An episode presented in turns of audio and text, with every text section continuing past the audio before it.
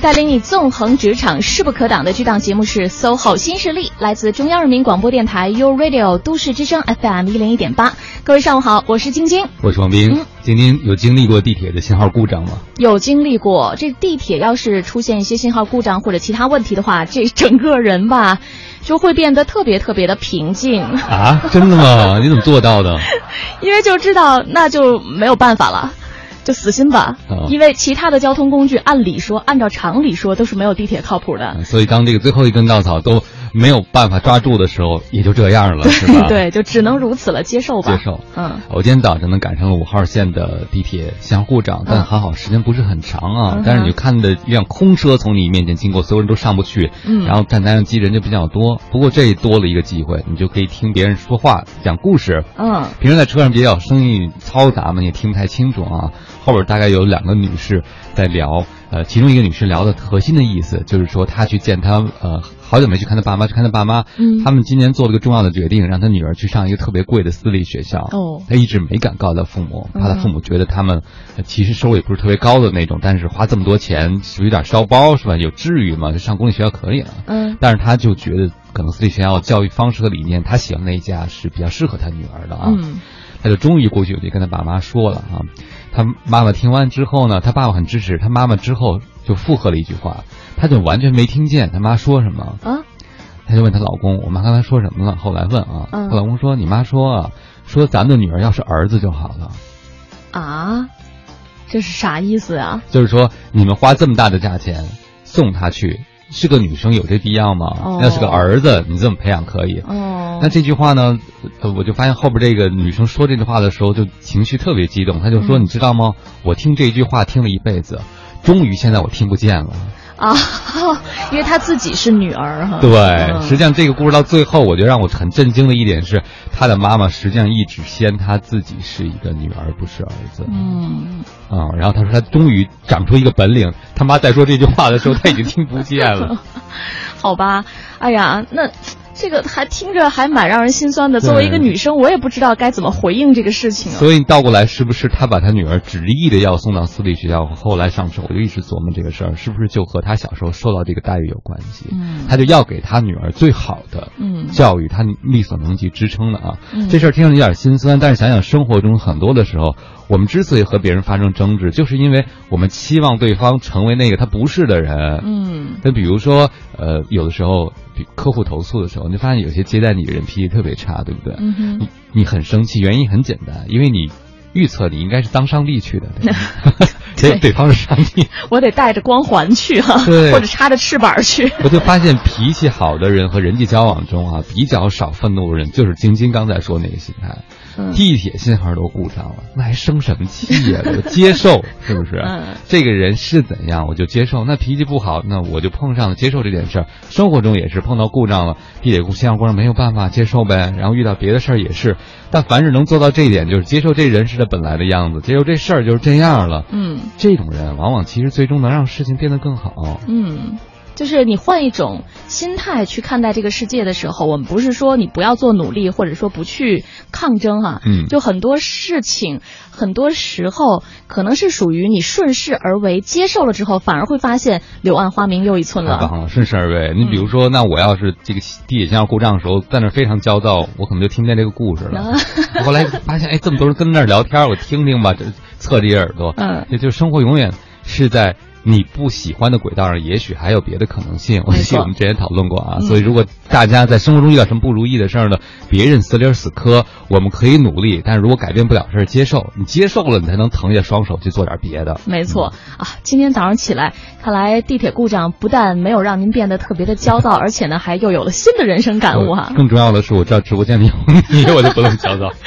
好嘞，来，下面时间进入到我们今天新势力新资讯的板块。新势力，新资讯。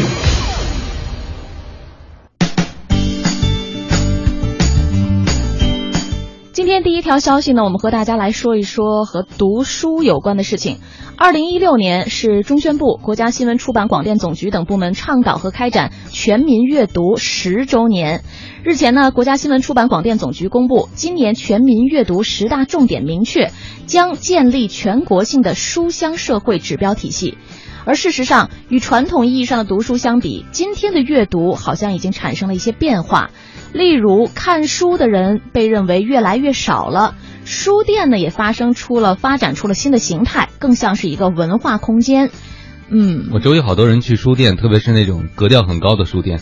他们关注的已经不光是书了，比如说书周边的书签儿、小工艺品，甚至有科技含量的一些小东西。嗯，还有什么茶具，包括去那儿喝一杯咖啡，好像图书卖图书的地方更多提供了一种氛围啊。好多人翻翻以后，他未必会在。实体店买，他可能会在网上买，但是去书店那种特殊的感受还是网络购物体验不了的。嗯，但是我觉得就是书店做出了这样的变化呢，可能也是一种顺势而为吧。就是那种传统意义上的实体书店，现在确实。呃，去的人没有以前那么那么的多，不是说没有，嗯，就这种实体书店的数量本身也在减少。所以他们不是说嘛？这以后要是书店再开买书，一定都卖那种特别精装的，就看上去很精致，可以当礼物送的。我们也说过，过新年送别人一本书挺好的，对。但是现在好多书印的那质量吧，你并不太适合作为礼物，嗯，所以是不是大家可以考虑有些经典书能做成礼物包装？但别是那种锦缎面的，一下十八本那种哈，专门塞架子里的。解放日报日前的一篇报道就指出，在最近的一轮实体书店开业潮当中，呈现出了一个明显的变化，那就是大半都是混合业态。比如说哈，这个现在非常时髦的一些书店，他们呢可能只有一半的店面是用于。呃，展示书和这个摆了很多书架，另外的一半营业面积呢，基本上是座位或者是提供一些像咖啡啊、像简餐啊这样的一些餐饮的生意。但是这种书店呢，其实他们更像一种文化空间，书在其中也许不是主角了，但是他们可能会象征着某某种文化符号，甚至是艺术腔调，所以很多人呢也会很有兴趣去到这样的文化空间当中。嗯。呃，我去过一家半图书馆，就半书店、半咖啡馆这么一个店了，我就觉得约人去那儿，就显得你也挺有范儿的，对方也挺有范儿的，就不是那种简单的比如吃个饭而已。我的最大的期望就是希望这两个区离得稍微远一点，嗯，因为有的时候你挑书的时候吧。旁边坐的很近，人在吃东西，然后你闻着那个食物的味道，还是挺不舒服的，还是会分神是吧？嗯，对，太分神了，你知道，马上就飘到食物那里去了。我觉得有的朋友呢说，呃，一个人读书有的时候会觉得太累，也没兴趣。我呢就喜欢一种以书会友的方式，所以比较看好社交加阅读，先有社交，再有阅读，再以书会友。比如说我的一本曾经。这应该是有关一个程序的啊，嗯，的一本书，就给我带来了三位书友。我觉得这种社交加阅读的模式，也许是未来，呃，一种发展的趋势。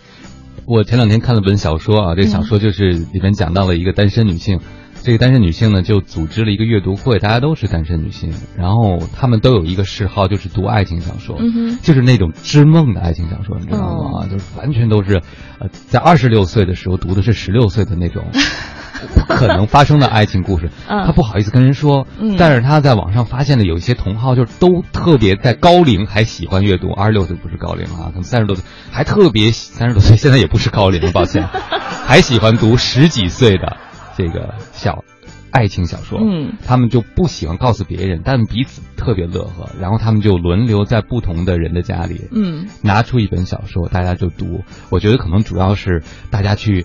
描述多么爱其中的男主角，然后他准备了红酒，然后准备一点点小的点心，就开始聊，彼此取暖的感觉。好吧，我还想到了去年也是火爆朋友圈的一本书，叫《秘密花园》。嗯，虽然这本书呢，一共全书只有二百六十二百六十四个字和九十六张黑白的。线图稿，但这本书确实在去年应该是最畅销的书。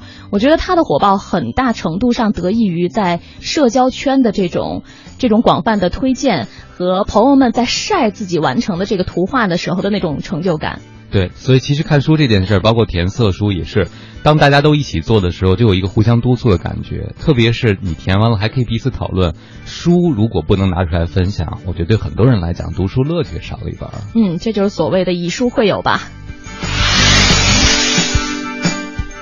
再来关注一份报告：文化产业快速发展，让文化企业的人才大有前途。这个钱既是前进的钱，也是金钱的钱。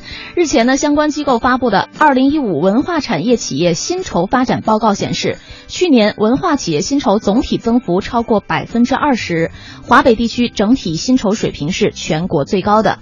报告指出，二零一四至二零一五年，由于文化产业行业快速发展，企业和人员跨界进入，为行业带来了新风。互联网大热带动文化产业人才年轻化，但产业蓬勃发展和创新创意人才供给之间矛盾比较的凸显，寡头垄断加剧了人才的争夺。创意文化产业，我觉得很少有学校在本科的时候有一个专门的设计，嗯，但是这个产业确实需要很多人投入，我。前两天碰到了一些做创意文化产业的人，发现他们背景非常非常复杂。其中有一个小朋友，就是他们公司啊有好多段子手，这段子手有清华学理工的，反正就各种各种不同专业的。但是今天这个时代给他们一个机会，就把他们的业余爱好成为一个职业的可能性。但是，呃，做这个职业，我觉得还是挺烧脑的。嗯，需要特别特别多的创意哈。但是。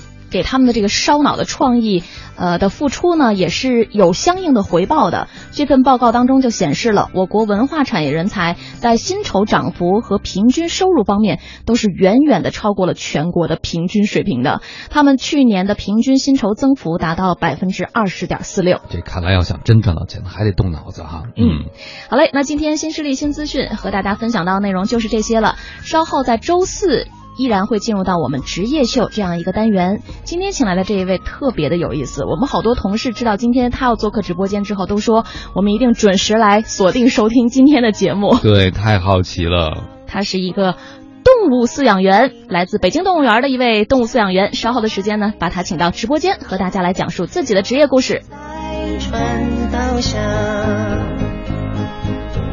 残留的液体在稀薄中消失尽，游戏的念头在泡影中蔓延起。美好是因为挑战无私的天真，罪恶是因为克服背叛的恐惧。倒在幸福下，不再狂热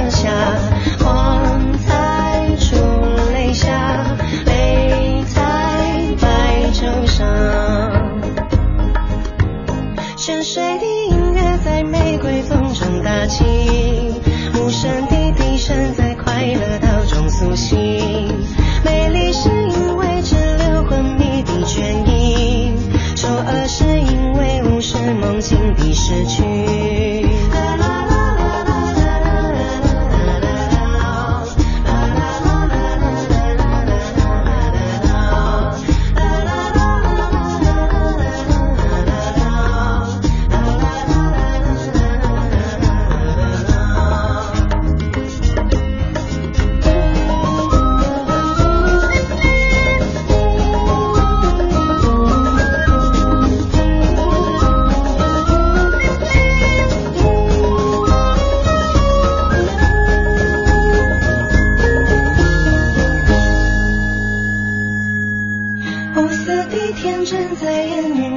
射精，梦境的思绪在陆地充满眼睛。美好是因为克服美好的恐惧，美好是因为无视美好的失去。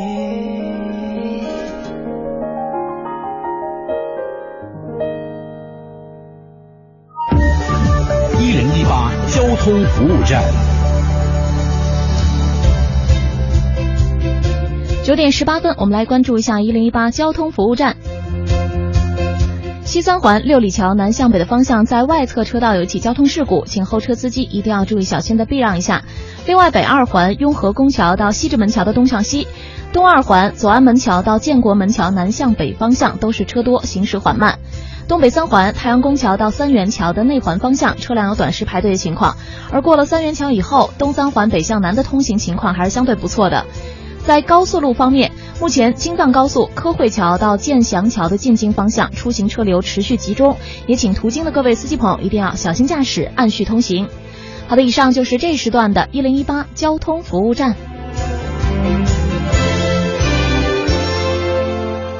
锁定都市之声，享受美好生活。我是尚文杰，生活听我的。你现在正在收听的是 FM 一零一点八，这里是 U Radio 都市之声 FM 一零一点八。您现在正在收听的是 SOHO 新势力。不为失败找借口，只给成功找理由。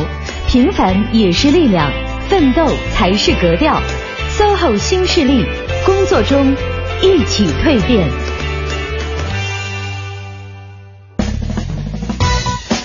大家好，欢迎回来。您正在收听的这个声音来自 SOHO 新势力 u Radio 都市之声 FM 一零一点八，我是王斌。各位好，我是晶晶。说起动物园啊，我觉得这是一个让人听到这个名字，想到这个地方就会特别开心。从小到大，不论是小朋友还是大朋友，如果有时间能够去到动物园的话，就会给自己带来一种回到童年、返璞归真、解放天性这样的心情。心情。对，以前小朋友去，现在据说很多情侣也开始到动物园哈，会觉得动物园是个特别有趣的约会地点。对我们今天呢，在直播间当中请到的一位，他是北京动物园的动物饲养员杨毅。你好，欢迎杨毅。好，主持人好，各位听众朋友，大家好。嗯，欢迎杨毅。昨天我们的微信群非常的火热，大家都在期待呃你的到来，因为我们去过动物园。但对动物饲养员的了解真的是特别有限啊，就很好奇你们这个工作究竟是干什么的？嗯，我们这工作是养动物的。对，大家都知道动物饲养员肯定是养动物的，但是你们怎么能够和动物相处的这么好？你们怎么能读懂他们的语言，能够走进他们的世界？这个我觉得不是一般人能做到的。所以今天我们就把您请到直播间啊，好好的跟大家来讲讲你们到底是怎么做到的，和动物成为好朋友。嗯，那个，您现在主要负责饲养的是什么动物呢？我现在主要是在美洲动物区啊，主要负责这个二指树懒，然后，然后还有两个同事，我们一起，包括二指树懒啊、大食蚁兽啊、墨西哥的无毛犬，然后大美洲鸵鸟，然后还有澳洲的儿苗，啊，还有巴西野猴，啊，基本上这些基本上都是美洲大陆的，除了儿苗以外啊，其他都是美洲大陆的一些鸟类和这个哺乳动物。嗯，哎，这个在北京动物园的饲养员是根据不同的区域来划分自己养什么动物的，是吧？呃，现在这个动物园的一个展出的一个区域模式，其实相对来讲，我们现在更趋于这个呃欧美这些这个。我们叫做大陆板块化，嗯，因为你像这个国外的一些动物园，它有美洲区啊，有完善的非洲区啊。原来最早我们的这个展出模式都是按这个动物分类，嗯，啊，比如说鸟类，对，呃，食草动物，而且还按食性分，食草区、食肉区，对对对，啊，什么灵长类动物区。其实那种模式呢，其实是一个比较传统的、古老的一种方式方法。然后呢，现在我们就是更应该是像那个科学化一些。啊，所以按这个地理区系划分的这个趋势会比较多。啊，我们比如说像这个美洲动物区也是，和这非洲动物区还有澳洲区这三个区也是近几年我们单位这。啊，做的最大的啊一个大手笔，嗯，同时呢也是按区系进行了很多动物的混养。你像我们原来啊，你养食肉动物，你就是养食肉动物，你不会去牵扯到鸟类的饲养管理问题。嗯，那么现在你每天不光养这个杂食动物或者灵长类动物，你还要去饲养这个鸟类，甚至一些是两爬。嗯，所以这样的话呢，可能对于饲养员的这个业务要求。呃，和这个，呃，工作这个心态都要求的就会慢慢就会提高了。嗯，我听到也觉得，你看，要是养鸟就专门养鸟，对吧，是不是对饲养员就挑战小一点？现在你是各种动物都在，因为他们是在一个大陆板块的，所以就对更多的专业知识有。对，当然这样的话，其实是一个动物园发展城，尤其城市动物园发展的一个趋势。嗯。这些动物其实，在自然状态下本来也是在生活在一起的，是吗？对，呃，其实我们叫同一区系生活。同一，首先我们在这个动物展区的这个设计和建造上，首先我们要尊重的一点，就叫特别简单一个词儿，叫尊重自然史。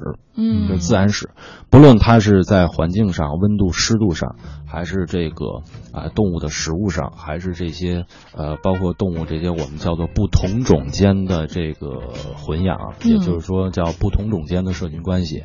那么在这上面呢，我们都要考虑到要尊重自然史。首先，你在一个展区里边，我们不可能要把这个老虎和野猪放在一起，因为它们是食物链关系。啊，那么这样的话。野猪就会被老虎做成这个点心，就给老虎喂点，我们那就改成食物的丰容了啊，那就不是这个个展区的这个所要求的。当然有很多的这个展区的方式方法，我们比如说这个最早欧洲有一个动物园叫做现在也有啊，就是德国汉堡这个前身叫做哈根贝克。啊，哈根贝克动物园，它是一个欧洲的一个一个动物商建造的，他就想了一个这个模式，也是现今这个欧美发达国家动物园用的一个模式，叫做这个啊视觉隔障，嗯，啊也就是丰容的这个鼻祖吧，就是在一个游客同时一看啊，这是狮子、斑马、长颈鹿，前面是火烈鸟，我们可能从视觉上看，哎，它们都在一起，有点像那个非洲纳库鲁湖这个湖岸边上那个效果是一样的。但是其实呢，是它们中间有壕沟隔离的。哦，这样的话呢，首先在动物这儿呢没有笼子、没有墙的这个视觉隔障，动物的眼界也会很开阔。嗯，同时呢，这个从游客角度来讲呢，同时在这一个区系，我们就看到非洲纳库鲁湖边上这些动物都是什么状态。嗯啊，其实这个是一个比较科学的一个饲养的一个方式。嗯，也避免了最后只剩食物链最顶端那个动物。啊，对，它们动物之间也不会产生什么威胁哈。啊，其实我们要给它做一些这个小的一些划分。嗯，我比如说在这树懒展厅里面，我们这个呃落叶层和这灌丛下面，因为里边种了很多的绿植嘛，啊，底下就有牛蛙呀。牛蛙要选美洲的啊，就是美洲牛蛙，咱不能弄一非洲牛蛙。嗯，然后呢，还有这个比较好养这个巴西龟，这都是美洲的，就红耳彩龟。嗯，然后呢，在这个中间呢，树洞里面呢是这个巴西夜猴，它是夜间活动的一种灵长类动物。啊，像在这个树杈上面呢是二指树懒。那么这样的话呢，我们在游客的同时看的时候，我们就知道，在这个整个中美洲这个雨林里边，他们这个生活的这个环境和这个呃位置。这就不一样了。同时，你在，呃，丰容上环境上做了很多绿植啊，攀爬了藤本的这藤蔓的这些植物，嗯，啊，包括一些低矮的小的灌木，啊，同时在这个温度上面呢，也给它进行一些这个改变，啊，有高温区，有中温区，有低温区，因为这些区系在这个大的野外的环境里面，它是也存在的。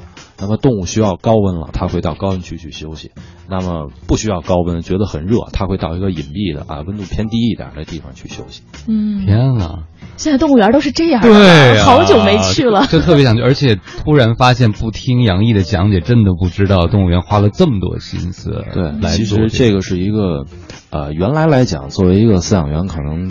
我在进动物园之前，可能就认为每天喂喂动物，嗯，我就在那儿看着，让他们吃饱了就行了。对，吃饱吃好能睡觉，嗯啊，这是最好的。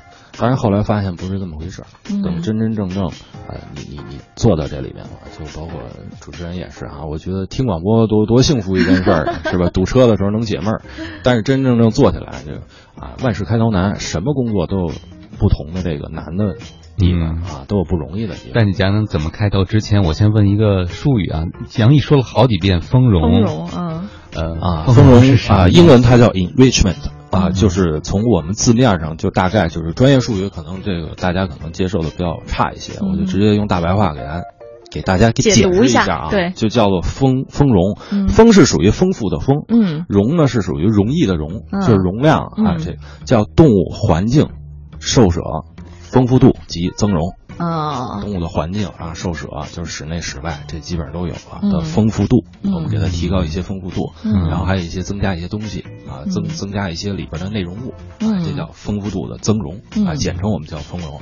啊。其实这个是来源于这个欧洲的这个欧美的一些国家动物园啊，他们就是把这些东西真真正正融入到北本身的这个呃野生动物人工圈养下来这个呃饲养管理里边，现在这。这个动物这个福利和丰容这些问题都已经算是，呃，怎么说呢？算是一个职业的一个一个一个一个工作内容，嗯啊，同时也写进了这个职业操守，嗯，就是你作为一个合格的饲养员啊，你作为一个比较顶尖的饲养员，那么你对于这个一种动物这个丰容，首先你要了解，同时你要可以自己带领。自己的同伴，或者说你自己有一个好的小的团队，啊你从你作为一个饲养员是一个主体，那么你要给动物每天的它的生活，包括它的吃、它的玩儿，甚至他的生生宝宝以后，包括这个哺乳期，啊，甚至他生病以后，我们去怎么通过这个动物的福利，通过丰容来给他创造一些好的条件。嗯，简简单单两个字，背后的知识和努力真的是不可小觑啊。对，真的是不看不知道，世界真奇妙。然后不了解不知道，我们一了解才知道，哇，现在的这一个行业，这个职业背后需要有这么多的知识去做支撑，而且他们的工作内容也是这么的丰富哈。呃，动物饲养员，今天谈到这个职业呢，好多朋友就已经开始非常好奇了。我们已经看到有一些朋友在微信平台上发问了，就特别想了解杨毅是怎么走上这条职业道路的。怎么样就可以成为一名动物饲养员的哈？其实这事儿说来挺长的，说来长比较长是吧？特别特别长。我们给你那个一趴比较充裕的时间来聊好不好？我们先稍作休息，稍后半半点的时候来关注一下路况和气象。稍后的时间呢，再听杨毅来讲自己的职业故事。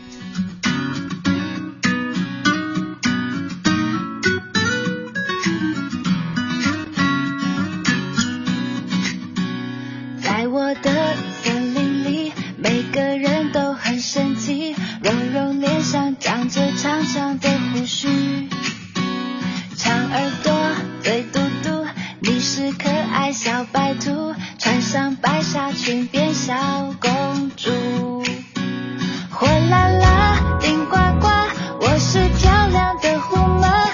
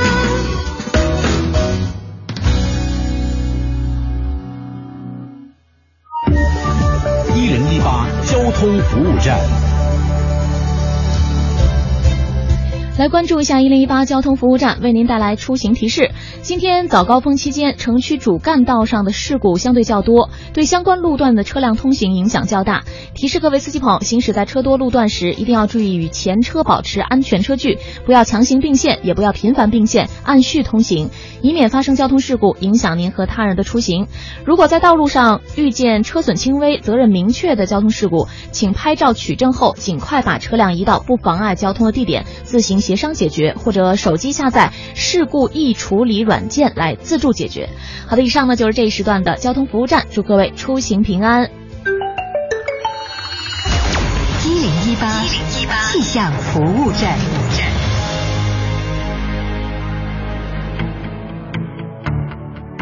各位好，欢迎来到一零一八气象服务站，我是中国气象局的天气点评师吴迪。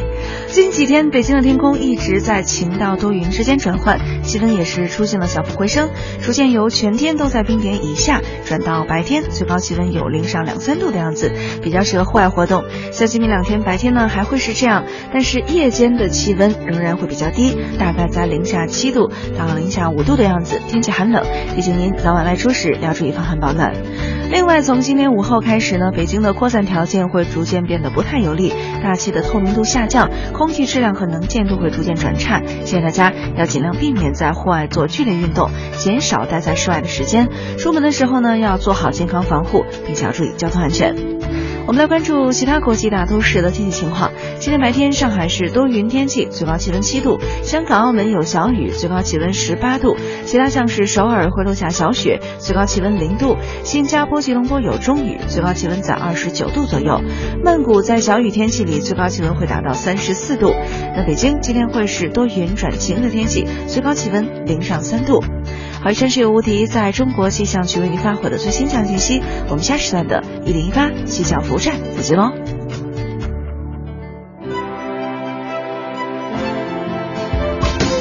繁忙的都市需要音乐陪伴着时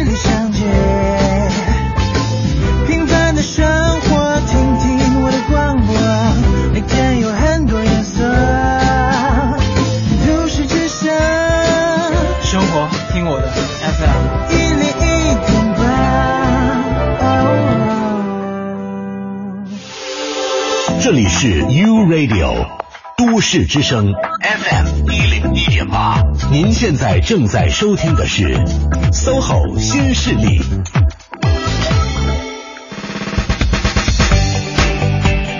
欢迎各位继续回到 SOHO 新势力，这个声音依然是来自于中央人民广播电台 u Radio 都市之声 FM 一零一点八。各位好，我是晶晶，我是王斌。再次欢迎一下我们今天这位做客嘉宾，北京动物园的动物饲养员杨毅，你好。好，晶晶老师好，王斌老师好，各位听众朋友大家好。嗯，大家是不是都等不及了，听听杨毅怎么成为动物饲养员？但是我先简单介绍一下，杨毅是个八零后，但是做这个工作已经到今年是十八年了，十八年了。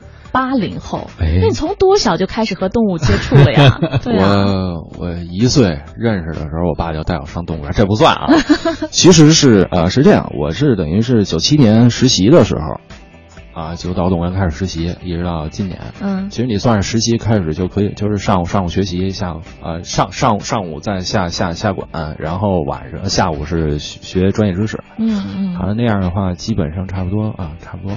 所以你的专业就是学我学野生动物饲养管理的，哦，但是这个不是大学啊，这是北京市园林学校啊啊。但是这专业现在没有了，哦，因为现在要求的专业这个饲养员的这个呃学历会比较高一些，专业性更强一些。比如说现在好多的饲养员都来自这个农学院啊、农大呀，嗯然后基本上都是兽医口的，或者说是这个动物科学嗯啊、动科的、动医的啊这些。所以现在招的饲养员，他基本上都是这个要求，一个是要求学历，再一个要求这个专业对口。嗯啊，可能是从专业角度来讲，就是上手更容易一些，同时可能啊，对这个疾病防治啊，或者动物的一些这个行为上来讲，可能会呃呃更直观的一些，不像我们后期还要真是说凭经验，一年一年自己去垒，嗯，这样的话可能时间会比较长。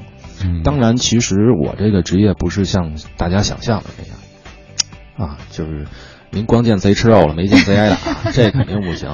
这个首先，呃，咱们从这个工作角度来讲啊，其实挺辛苦的，嗯啊，所以好多的都管我们叫这个这个搓粪搓粪的，做饭，嗯对对对对对嗯，先喂食后搓粪，不是 我这这个工作顺序，这嗯这个不聊啊，因为每个场馆工作顺序这是不一样的啊啊。你比如说，好多都是这个管我们叫搓屎官、铲屎官，啊，包括很多的同行啊，也都是干这个的，一些救护中心的他们啊，包括宠物的这些。这译成英文名没准比较好听，也是 C 某 O 可能。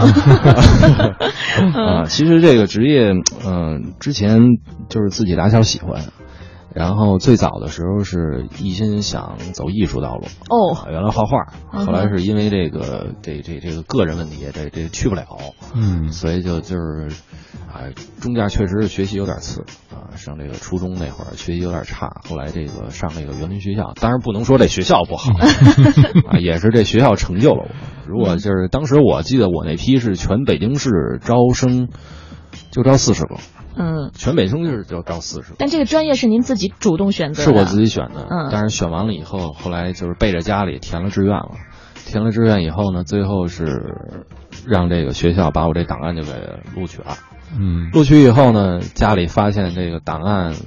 没有去到家长所想去的那个地方，嗯，家里就是不太乐意，嗯，首先就是老人嘛，他这个思想比较传统一些，嗯哼，啊，你说你这个搓粪有什么好的？要伺候牲口，是不是？啊，总比这个伺候人要要差得多呀，嗯，啊，我说那总总比怎么着怎么着，总总总比这个在家待着闲着没事强，哎，这么着，那没办法，人就去呗，嗯，哎，这么着，这一待待到现在。嗯，这个跨度好大啊！从开始想做艺术青年，到变成首席铲屎官，就是，可以给我们讲讲你入行的故事。我们都很好奇这个落差怎么适应的。就是你当时为什么自己主动选择了这个专业呢？就大家喜欢。其实小时候就两个这个志愿，嗯，一个志愿呢是这个上动物园当铲屎官，嗯 啊，一个志愿呢是当警察。哦，警察还不是冲在第一线那种警察，也不是户籍警，也不是片警，是法医。哦，是法医。小时候就喜欢去俩地儿，一个是这个北京动物园，西北大街一百三十七号，这就不说了啊。嗯。然后还一个呢是天桥，天桥不是不是茶馆啊，是那个自然博物馆。嗯。自然博物馆就喜欢看标本。嗯。而且自然博物馆老的那个展区现在有一新的啊，那老展区有一叫“人之由来”，里边不好多人体标本吗？嗯嗯。就爱看那个。人说你太重口了，打小人看那都害怕，我看着一点都不害怕。嗯啊，就是经常有时候看看点什么，现在也大了，然后网络也比较发达，买书也都方便，然后看看那个咱微博有一个达人叫秦明，是吧？嗯，那法医秦明，哎，看他那几本书，看的其实好多有些专业性的东西。啊，我我这儿多少他一些专业名词我还都知道，因为我之前在学这个野生动物饲养管理里边会会牵扯到一些兽医，嗯嗯啊兽医的问题，然后会有一些解剖学，因为很多的这个啊哺乳动物跟人这个结构基本上是相近的，无非就是咱没尾巴，它有尾巴，啊，所以呢后来这这这就慢慢学呗，这就后来就就是基本上稳定了自己的一个一个一个心态。呃，警察那那会儿是警察那考不了，为什么呢？个矮。哦，这这可能可能听众朋友见不着啊。这这其实不矮啊，是是不矮吧？嗯啊，我在十八年前我身高才一米五八。哦，对于一个要当警察的男生来说，这个肯定不行。嗯啊，人说还没枪高呢，还没警棍高呢，是吧？所以后来就是自己就就就选择另外一个职业。当然报这个志愿的时候，自己也没想到能不能去去进去。嗯，就是说试一下。嗯，因为是全北京市招生，多少人呢？这怎么那么好就选上我了？后来在学校里边，之前那中学的时候，跟同学同年级的同学一打听，好，我们年级三十多口子报这专业的。嗯，我说那这怎么竞争啊？有好多学习分还比我高的，学习比我好的。嗯，那这怎么办？嘿，最后还真不错。哎，我说这这园林学校也开了眼了，啊这个碎了你的心愿算你们中中了彩了。嗯，幸亏他们录了你，不然我们今天见不着你。对对对对对，啊，后来也是学校里边也是，后来园林学校拿我当榜样，啊，其实这个也都是给一些学弟学妹吧说一说这些怎么这些职业上的一些小的领悟。对，但实际上是不容易的，特别不容易。就是你入行的时候，你会觉得有落差吗？和你期望，确实和你心爱的动物天天打交道，但你每天做那些事情，可能并当你干不到一年的时候，你就觉得落差特别大。嗯嗯，首先这个，呃，就是首先我们期望的是每天动物围着你转，嗯，是吧？就是我现在不是游客了，嗯，你是 king 是吧？啊啊，不是 king，我们叫 keeper 啊。首先我是一个 keeper 了，我不是 visitor，嗯，所以呢，这个。我就说啊，原来我都跟你们一样站玻璃外边儿。现在现在哥们儿，我这起来了，我特权是不是能和动物这么近距离？对，这是一个每个人都会有的一个心理的一个状态。嗯，就是你现在你没进来，我能进来。对，所以我们今天找你来也想有沾这个光了，以后进去。我给您开一单间 您说啊，然后这个。后来发现不是跟我想象的不一样，嗯，就是跟我想象一点都不一样。首先，你觉得就是每天搓搓粪，然后甚至就是说，到什么情况下，可能就觉得我每天就把它当宠物一样就行了，嗯，搬一小板凳，干完活了，哪儿游人多，哪儿哪儿动物好玩，搬一小板凳。跟动物坐一块儿去，每天这动物爬身上玩，这这你玩不了吧？这这我行，嗯，就是虚荣心就特别就特别强了，嗯，就是这种就是说，怎么咱们叫显摆，老北京话叫显摆，这种心理就强了。其实每个人每每个人都有，包括现在玩朋友圈都愿意玩个自拍，我到哪吃什么好吃的，哎，其实这个其实是一个很正常的一个问题。后来发现我那么做会影响很多的动物，嗯，因为后来一个老师我就说说你这个。不是说不好啊，说孩子你跟这个动物这么亲近，其实挺好的。但是首先那个会伤人，这是首先的。因为很多的一些，你像后来，这都是十多年以后了啊，很多的中型猫科动物我都直接进去。其实这按真正的这个这个思想操作规程，这是不允许的，嗯，这是绝对不允许的。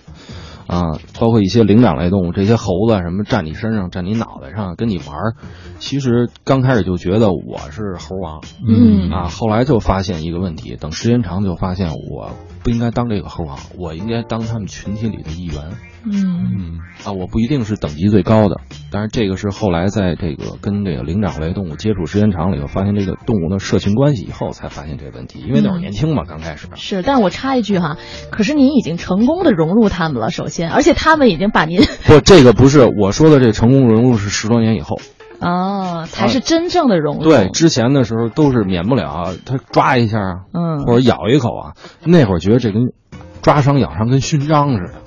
嗯哼，什么意思？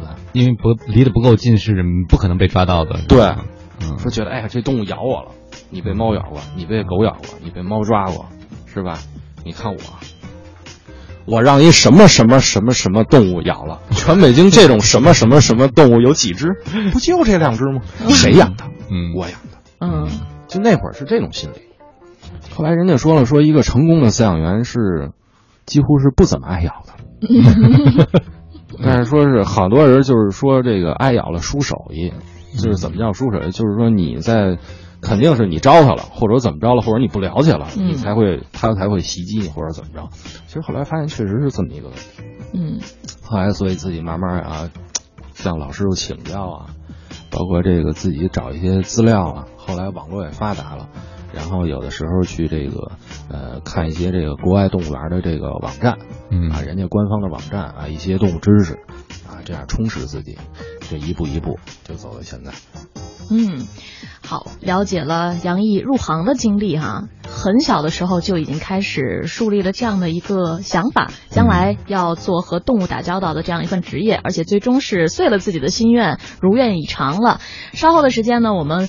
会，我觉得下一趴我们先回答一些朋友的问题吧。对对对，好多朋友各种各样的问题。对，先来关注一下交通路况，马上回来。一零一八交通服务站。欢迎各位持续锁定 u Radio 都市之声 FM 一零一点八，关注交通服务站。近期呢，南部地区的大型批发市场和物流中心周边道路容易出现短时拥堵的情况，其中京良路廊坊路口到永利大桥路段车多的时间为上午七点到十点，以及午后的三点到晚间八点。过境车辆可以经南五环西红门南桥上京开高速，再由京开高速辅路走黄梁路绕行。另外，受到西南郊冷库车多的影响，玉泉营桥区周边也容易出现车辆排队的情况。过往车辆可以适时来选择丽泽路等周边的道路。好的，以上就是这时段的一零一八交通服务站。钻石小鸟联手都市之声钻石情侣挑战赛开始啦！马上关注都市之声微信，点击情侣挑战赛报名，就有机会赢取钻石小鸟万元钻戒，还不赶快报名？钻石小鸟婚戒定制。为爱专属。创业路上的第一个伙伴，首轮融资的第一笔支持，商业帝国的第一块基石，所向披靡的雄厚实力，制胜对手的最后一击是信任，与信任联手，总缺个对手。ThinkPad T 四五零 S 便携随身，从不止于性能全面。登录 ThinkPad 商城即刻购买 ThinkPad T 四五零 S，采用英特尔酷睿 i 七处理器，英特尔让性能更超凡。Pad，想点新的。繁忙的都市需要音乐陪伴着十里长街，平淡的生活，听听我的广播，每天有很多颜色。都市之声，生活听我的 FM 一零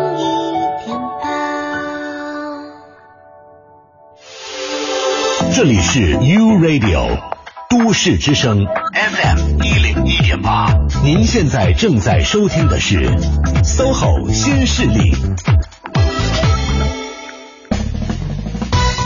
各位好，欢迎回来！您正在收听的这个声音来自 SOHO 新势力 U Radio 都市之声 FM 一零一点八，我是文斌。各位好，我是晶晶，我们的嘉宾是北京动物园饲养员杨毅，再次欢迎。好，晶晶好，汪冰老师好，各位听众朋友，大家上午好。嗯，我们先挑几个听众朋友的问题来请教一下杨毅哈。对，大家憋着都不敢上厕所，就当着听的。啊对，首先亮亮问了，说，请问当一个熊猫饲养员有什么要求呢？呃，其实，当一个熊猫饲养员和当一个猴山的饲养员，它的要求是一样。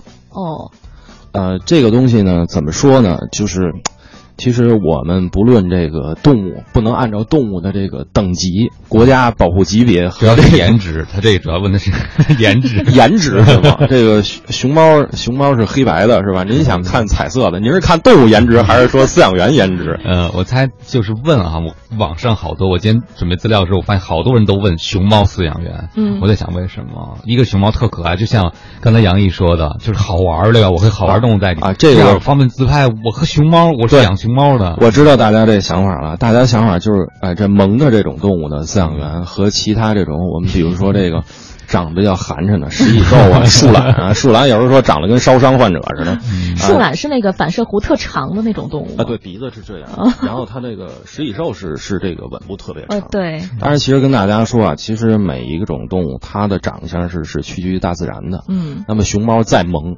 我们也要把它当成熊，不要当成猫。嗯嗯啊，因为它是食肉目动物，嗯而且它的这个攻击力，我们看《功夫熊猫》就知道了。其实《功夫熊猫》这个动画片做的特别好，啊，它是实际的贴近了很多动物的这个行为，啊，其实作为一个熊猫饲养员，首先，呃。这么说吧，咱们把把这个话题说大一点啊，不光是熊猫，我把所有萌的我都跟您说了，黑猩猩、嗯熊猫，然后不知道大象你们觉得萌不萌啊？包括金丝猴啊，嗯包括干脆面啊，小浣熊 啊，包括麻辣干脆面，小熊猫啊啊，这个浣熊和小熊猫是两种动物啊，哦不能混啊。嗯然后包括一些灵长类动物，狐猴啊这些比较可爱的动物，可能大家作为游客来讲都是比较萌。但是其实跟大家说，你要作为一个饲养员，我们不说是什么动物，其实在我们那儿饲养员都是平等的嗯啊，不不不论你养什么动物，嗯只要你想做一个饲养员，你首先要有一个心理准备。首先，你要默得住这个寂寞嗯嗯啊。有的时候，你比如说这个晚上上夜班，这一宿可就你一个人，嗯然后你要能够吃苦，首先不怕累。啊，我们举一句，你养熊猫是吧？熊猫这一包竹子是是从外地过来的，运过来快件过来以后，这一包竹子是二百斤，嗯咱就打二百斤，或者说那个大象吃那草，一捆草是七十斤到八十斤，嗯啊，你是一个小姑娘也好，你是一小伙子也好，你要有一团队精神，你一个人不可能完成这些工作。嗯一天二十多包竹子，你要给给泡起来，放到冷库里面，或者说这整捆的草，这大象一头大象一天四五捆，你这一个人干你肯定不行，你要有一个心态，就是说团队精神。啊，我和同事是一个团队，嗯，我们在工作上互相要照顾，互相要照应，因为很多的时候要出危险的啊。然后呢，再有一个呢，首先你要能吃苦，嗯刚才说了，哎，耐得住寂寞，然后不怕脏嗯啊。我们知道很多的动物，它的气味其实是它固有的啊。我们哎呦不行，你们那那魔馆不能进去，熏一跟头。哎，你那长鹿馆不行，哎呀，你们那大象馆不行，都隔着玻璃还是有味儿。我说跟你说，确实是它它跟咱们其实是咱们人有人的体味儿，动物有动物的体味儿，而且很多的跟它这个吃的东西都有关系。所以所以说，呃，再一个是这个，你是不是不怕脏？嗯，很多的时候我们要说，比如兽医在这个春春秋两季这个这个驱虫检查之前，我们要采采粪便。嗯，你怎么采？你戴一个医用手套，你下手你得抓去，是吧？小的你能拿这个这个粪勺放到这个、这个这个收集盒里边，那大的那粪你怎么办？人家就要一小块，你下手捏呗。嗯啊，你怎么着你得下手。你包括一些的时候，呃，你像我之前赶上过一个一只狐狸，一只狐狸，两只狐狸发情期打架，啊、发情期打架，也狐狸毛比较厚，嗯这只可能把那只那个用犬齿把那只那个腹部给划伤了，但是它毛厚，毛厚以后它等于是皮肤一点外伤，好像没有就没看不到，嗯根本就看不到，因为它毛就就盖住了对，嗯盖住了。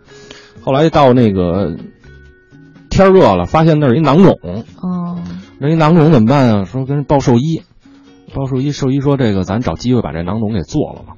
行，哎，把这狐狸就给麻醉了，麻醉以后放到这个这个手术台上清创，麻醉呀、它等于一小口，小口里边是囊肿。然后这个反正狐狸麻醉了，表皮那儿拿那个手术剪子稍微开一点口，它一导管插进去以后，拿这个双氧水儿和这个这个这个生理盐水冲洗，然后做清创嘛。啊，都吃完早饭了吧？是吧？啊，这个说吧。双氧水跟这个生理盐水往里一打，它这个这个囊肿就是皮下这囊腔就胀起来了。嗯。胀起来你得把这个脓你得排出来呀。嗯。我这儿摁着这个囊腔这口这儿，我得帮这兽医挤着。嗯。兽医这手一使劲，里边出来的全是苍蝇宝宝，哦，活的。夏天你想，嗯，夏天穿双凉鞋，这噼里啪啦活的这个就是手上啊、胳膊上、脚面上爬的全是，嗯，而且那个味道，你就可想而知。所以我们就说说你你你你有没有这心理准备？嗯嗯这个其实可能是法医出现场会比较多，但是这个是在你工作中，这这这每年甚至说这一辈子的这个工作经历中肯定会遇到嗯啊。在于这个，再一个就是这个，有些时候你是不是要双向选择一个一下？我指的双向选择，就是有时候就是家庭和工作。嗯呃，像有的时候动物生产了，你比如说临产的时候啊，很多动物它是生下来它是早早成性的，啊晚成性，它生下来是属于早产。对于咱们来说就是还没毛呢，哎大熊猫、是吧？嗯咱这不是听众不要说要养大熊猫吗？嗯 生下来这才一百二十克，跟它妈妈是差不多千一千的比例。嗯那你这种情况下，熊猫它在孕期的时候，除了有一些表现，你要赶上假怀孕，那你这一年就白浪费了。嗯啊，你要赶上真正怀孕了，突然生了，这个舔这个外阴的时候，它马上就要出破水了，小熊猫出来了。你说今儿晚上我跟女朋友有一约会，你去哪个？你是留下来跟着同事们一块儿伺候这个生产这猫，伺候新生儿，还是说你今儿晚上洗个干干净净的，刮了胡子，喷着香水，拿着玫瑰花，跟着女朋友去看电影？嗯所以就得选一个，选一个最终的结果是什么？你要是跟女朋友那儿了，那么这个单位肯定不会说什么，这正常的是吧？你不盯班儿，这个正常下班有人这个专门有护理组的，大家都一块儿干就完了，同事也不会说什么。那么你要说你你就觉得我这是一个很好的一个经历，因为很多时候动物生产，很多珍贵的动物生产不是你能够经历想碰能碰到的甚至有些老师傅，这个动物繁殖特别的困难，老师傅这一辈子没经历过它生，嗯这我都赶上过。嗯所以这个时候，你要是说跟女朋友去看电影，不是说不好啊，你可能会在你人生这个工作经历中，可能有一大块是缺失的。所以这个东西你要把握好。嗯，哇，听杨毅讲了。这些种种，我们就知道了。即便是熊猫的饲养员，也不是只是和一个很萌的动物相处的很愉快那么简单了。对，嗯，这个叫亮亮的朋友还接着说呢，熊猫好萌啊，太可爱了。嗯、好，更多的故事我们下个时段聊。一群关注环保与时尚的人，一个健康可持续的生活方式，一种积极阳光的人生态度。一零一八都市乐活族。大家好，我是都市乐活族小刚周传雄。又到了树叶飘落的季节了，我想大家都不免怀念起春天的生机勃勃吧。无论四季，我都会养一些绿色的植物，把春天随时留在身边。看到绿色，自己会活力加倍，正能量满满的。而且呢，绿色植物成长的时候蒸发的水分呢，可以增加室内的湿度，是天然又好用的加湿器哦。这个冬天，不妨为你的生活点缀一些绿色吧，让我们一起享受自然气息，创造舒适的生活环境，用乐活的生活态度来迎接活力的每一天。都市乐活族，绿色新主张，尽在 U Radio 都市之声。奥吉通奥迪新年礼遇季盛大开启，全系奥迪轻松购，全新体验多重选。奥吉通奥迪如您所愿，贵宾专线六五七幺八七八七六五七幺八七八七。诚信，立国之本。商鞅立木取信，一诺千金，取信于民，成功推行新法。使秦逐渐强盛，最终统一六国。诚信，立业之本。常州双桂坊以德立身、良心经营，以诚兴业，用道德良心做放心食品，靠信誉打造品牌，赢得市场认可。诚信，立身之本。信义兄弟孙东林将诚实守信作为人生准则，二十余年从不拖欠农民工工资。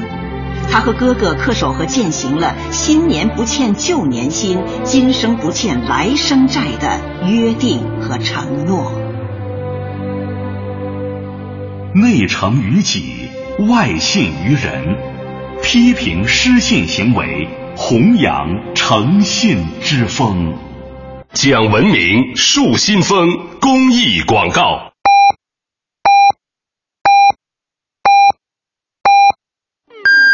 现在是北京时间上午十点，我是眼科医生张杰。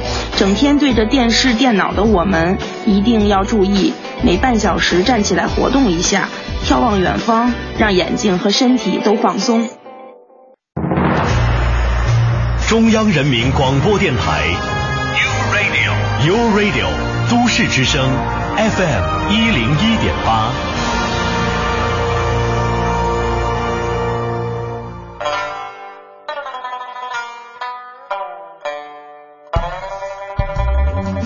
繁忙的都市需要音乐陪伴着十里长街，平凡的生活，听听我的广播。每天有很多颜色，都市之声，生活听我的。FM 一零一点八，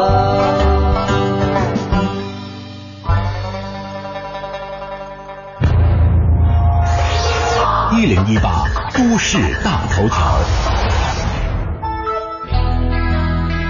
热点焦点和亮点，关注都市大头条。旅游行业从业人员素质提升工程故宫讲解培训项目启动仪式昨天在故宫博物院展开，故宫将着力培养六百名专业宫廷导游。下面的时间，我们来连线一下都市之声的记者熊毅，了解详情。你好，熊毅。你好，晶晶。目前，北京有3.8万名正规导游，其中3.5万名只具备初级导游资格，并且全市百分之八十的导游年龄在三十岁以下，积累的经验和历史知识有限。部分导游靠讲点道听途说的八卦野史来吸引游客。这次培训呢，率先在故宫启动，下一步将逐步覆盖到周口店北京猿人遗址、长城、颐和园、天坛、明十三陵、大运河等北京其他六处世界文化遗产单位，以提升正规的导游水平。本次培训一共分为六期，将对六百名持有中高级导游资质人员进行系统培训，开设故宫历史、建筑、陶瓷、绘画、玉器等多方面的课程，结合数字故宫虚拟现实作品观摩和故宫珍表馆、珍宝馆实地讲解，让大家在掌握专业知识要领的同时，与旅游业同行分享讲解心得。故宫博物院院长单霁翔介绍，今后想进故宫讲解必须通过单独的考试，合格的宫廷导游将有有望获得随时入宫参观的优惠。遇到新展览，这些导游呢也可以随时进宫参观。他还透露，这种培训不会落幕，一旦学员人数达到两千人，就不再接受非培训导游进宫讲解。好的，都市聚焦点尽在大头条，晶晶。好的，感谢熊毅发回的报道。一零一八交通服务站。欢迎各位持续锁定 u Radio 都市之声 FM 一零一点八，我们来关注一下交通服务站。提示您：西二环蔡胡营桥到官园桥南向北方向，东二环左安门桥到建国门桥的南向北都是车多路段；东北三环安贞桥到光华桥一线的内环方向车辆断手排队等候情况，而东四环四惠桥到朝阳公园桥南向北的方向，以及西北四环海淀桥到中关村一号桥的内环方向也是持续车行缓慢的。另外，在高速路当中，目前京藏高速科惠桥到建祥桥进京方向出行车流持续集中，请途经的各位司机朋友一定要耐心驾驶。以上是这一时段的一零一八交通服务站，祝各位出行平安。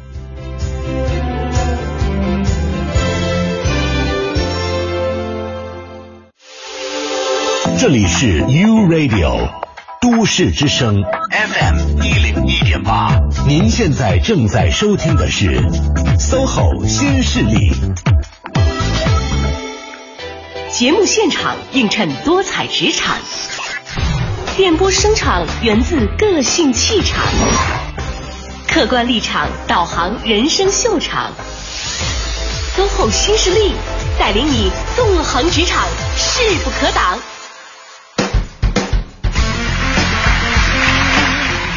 十点零四分，感谢电波那一端的你，将调频的指针持续停留在了中央人民广播电台 u Radio 都市之声 FM 一零一点八，正在为你带来的直播节目是 SOHO 新势力，我是晶晶，我是王斌。哎，我们今天的这一位做客嘉宾呢是北京动物园的动物饲养员，再次欢迎杨毅，你好。好，晶晶好，王斌老师好，各位听众朋友，大家上午好。嗯，走进动物饲养员这样的一份职业，好多朋友都产生了非常浓厚的兴趣。不然，我们现在再回答一位朋友的问题好了。嗯，啊，哪位？您选一位。这位叫乐乐的朋友说：“冷血动物饲养久了会对人产生感情吗？还是只是因为你们经常给它喂食物，和周围的人相比呢？它和你们习惯了，不排斥而已。”呃，其实冷血动物我们主要是指的这些我们叫做体温不恒定的变温动物。嗯啊，以两爬为主。嗯哼。呃，那么是首先跟大家说啊，蛇。呃，它是首先它的视力不好，它主要看这个是热感和这个震动，然后包括这个夹窝这块这个这个一些啊生理的结构，可以感觉感知到这个外界的环境的变化以及食物的来源。那么蛇呢，相对来讲，其实它是不会认识人的哦啊。那么有一些像这个蜥蜴和龟，它可能它的视觉相对来讲会比较好一些，嗯啊，那么这样的话呢，它会对经常嗯。照顾他的人可能会有一些这个认知，我们所谓的这个认知就是说，比如说声音的认知啊，其实很多时候是形成了一个条件反射。嗯嗯啊，就像家里养一个龟啊，它天天每天早上扒着这个缸边上跟我打招呼，嗯其实就是您家没别人，你知道吗？啊，这您要是说您这屋里住十多口子，他每天他他。他他其实他也要分辨一些，对，其实也不是很想只跟你打招呼，对对对对，不会说什么跟不会像什么灵长类动物啊，或者说是其他的哺乳动物，甚至鸟类跟你的这种直直观的交流多一些，嗯。嗯，那这个问题其实也是我们对你这个职业的好奇哈，就是你们和动物相处久了啊，你们会和动物之间，不管它是不是冷血热血，你会对动物有不一样的感情是吗？比如你经常养的这些，对，你会投入进去。其实有些时候，如果你把它当做一个职业的话，其实你就不会说把它当做朋友，或者当做一个平起平坐的一个朋友。那么如果说你真正融入进去的话，可能如果感情色彩比较浓，呃。有时候也会影响你的一些判断，哦，啊，这样反而不好是吗？啊，其实不是特别好啊。当然会融入一些感情的话呢，这样的话呢，会对你的工作这个信心啊，包括你这个这个精神支撑啊，可能会比较大一些。嗯，如果说你完完全全的把它当做一个这个。工作啊，工作的话也不是特别好。对我理解，就有点像在医学界，就是医生到底要不要对病患产生当成亲人？对对对，就这个在业界至今也是还在讨论哈。嗯，那纯当亲人，这医生也受不了，每天都崩溃，一屋子病都是自己亲人，是不是？对，啊，所以这个东西，呃，在我这十几年这过程中，也见过很多这个出生的小宝宝，啊，而且都是亲手饲养，而且经历过这些，嗯，同时也送了很多这个。上这个西天极乐世界超度啊，去这个去我们这个兽医院这个我们叫包治室，其实就动物最后一归宿坐标本那地方啊，也上那儿经常，嗯，那会儿也是一些生老病死很正常啊，到那儿去净化一下心灵。嗯，其实这个 这些动物吧，呃，我个人来讲啊，首先在动物园出生啊，有些人说这动物园到底应该有，应不应该有？嗯，对。呃，其实呢，很多这个在这个网络上，很多人也是打打这个口水仗，都说动物园就不应该有，动物就应该回归大自然。呃，其实我这么跟大家说啊，其实我个人从打心眼里也希望动物回归大自然。嗯，啊，因为你爱它，你才觉得这个环境永远都达不到那大广阔的一个大自然里边，这是肯定的。那么这些动物既然在动物园里面有一些是救护的。然后像最早那会儿，最早啊七八十年代，呃那会儿都是野外捕捉来的，然后现在都是好多都是动物园出生的。那么为什么在这个动物园里面，它们必须还要存在呢？首先，动物园我们不能拿它当成一个公园。其实我个人认为，它不是一个公园，它应该是一个活着的博物馆。嗯，我们有多少人能够花好几万去非洲大草原看大迁徙？嗯。少少数吧，我们有多少人有机会去亚马逊丛林探个险，看看那里的这个树懒食蚁兽？少数吧。那么绝大多数的人有多少人能够自己上趟南极看企鹅去，而且价还不便宜？很少数。那么这些动物在这个动物园里面，在这个活的这个自然博物馆里面，给大家展示了这些。就是我们需要学的一些大自然的一些知识，嗯，同时就是我们身边的一些知识，嗯。那么在这种情况下，我们看到了这些动物已经在这种环境下了，所要真正做的就是我们这个动物园这个管理，我们要真真正正给动物提高动物福利，让它真正正向公众展示它自然的行为，这才是最好的，而不是那些刻板行为，这样会误导观众。啊，大熊猫走道，它就是走到墙根得转一脑袋，其实那个是错误的。大熊猫就得该吃吃，该睡睡，该玩耍玩耍。它会在水边上水水边上睡觉，为什么？它喝水喝量大量大了，就跟咱醉酒，它醉水。哦，啊，它会趴那儿睡觉，这是正常的行为。嗯，那你像这个，如果说我们这个博物馆里面给大家展示的全都是那些不正常的行为，那肯定要误导观众，是吧？势必。会让公众就引起一些猜测，啊，你动物园就不能应该开，嗯，或者说你这些动物就应该放归大自然。其实这些动物园出生的动物放归大自然要需要很长的一段过程，嗯，野化训练。那么现在你的这些栖息地很多都是国外动物，那你的这个动物重新给它放归到野外，又牵扯到一个外来入侵物种的问题。嗯，我们都是哪来的回哪去。那么它它在动物园出生，它是不是适合野外？嗯，还一个野化的问题。所以我的一个好的一个老师，啊，也是我一个比较好的一个领导，就跟我说过一句话：，你是一个饲养员，你爱动物吗？你爱动物，好，那么在动物福利这个工作上，你就是你爱它多少，就要给它多少。嗯，这是一个像现在我对于我来讲，应该算是一个座右铭吧。嗯，啊，这也奉献给大家养，包括养宠物的这朋友。啊，不要随意这个乱这个丢弃这个小宠物，嗯，而家里搬家了不养了或者怎么着，要养之前一定要想好，想爱它多少，要给它多少。嗯，特别特别赞同杨毅刚才说的这句话啊，而且我觉得大家可能。呃，因为我个人是好久没去动物园了，我不知道现在大家如果再去动物园的话，会抱以什么样的一种心态？对，就是我们要看到的是动物最自然的状态，而不是你想看到的它的那个样子。哎，我们是去亲近自然、学习敬畏自然、了解自然去了，不是去看马戏去了，是吧？对，咱们说一句最简单的，就是动物园的动物它不是机器，嗯，啊，是咱们去看动物，而不是让动物来看你。所以很多的时候在。呃，很多的这个时间段，动物是休息的，然后那么很多游客会会敲敲敲玻璃啊，大声的喧哗呀，甚至说没有玻璃会拿石头去砍动物啊，嗯，头打动物啊，这种行为其实是很不好的。嗯，那么也需要大家要认识一点，就是啊，我们到动物园跟我们到其他的公园是不一样的。首先，我们到公园都知道不随地吐痰，不吸烟。不乱攀折花木，那么到动物园最根本的就是不影响动物的正常生活，是，然后不随便乱投喂动物，这是最基本的一个原则。嗯，那么还有就是说，以后大家如果再到动物园，抱着心态，不是说我今天一个双休日，我想放松一下，其实有时候，呃，其实不能睡懒觉，因为很多动物它真正活跃的时间段跟咱们人是相反的。嗯，我们忙了周一到周五忙一周了，是吧？礼拜六特别想赖床多睡一会儿，那么又想去动物园。那么怎么办呢？哎，又想看那些食肉动物，所以呢，您要不就赶早，要不就赶晚。赶早哎，一开门您就进去，八点多钟，狮子、老虎啊，狐狸啊、狼啊，这都比较兴奋啊，包括熊猫这都比较兴奋。然后差不多到中午了，我们走到这个水禽啊、鸟类这边了。中午阳光好，鸟类比较兴奋。哎，咱到下午了，下午这个其他动物都在在午休呢，猴子互相会出现一些这个科学上以来我们叫做社群关系行为，嗯，互相摘毛。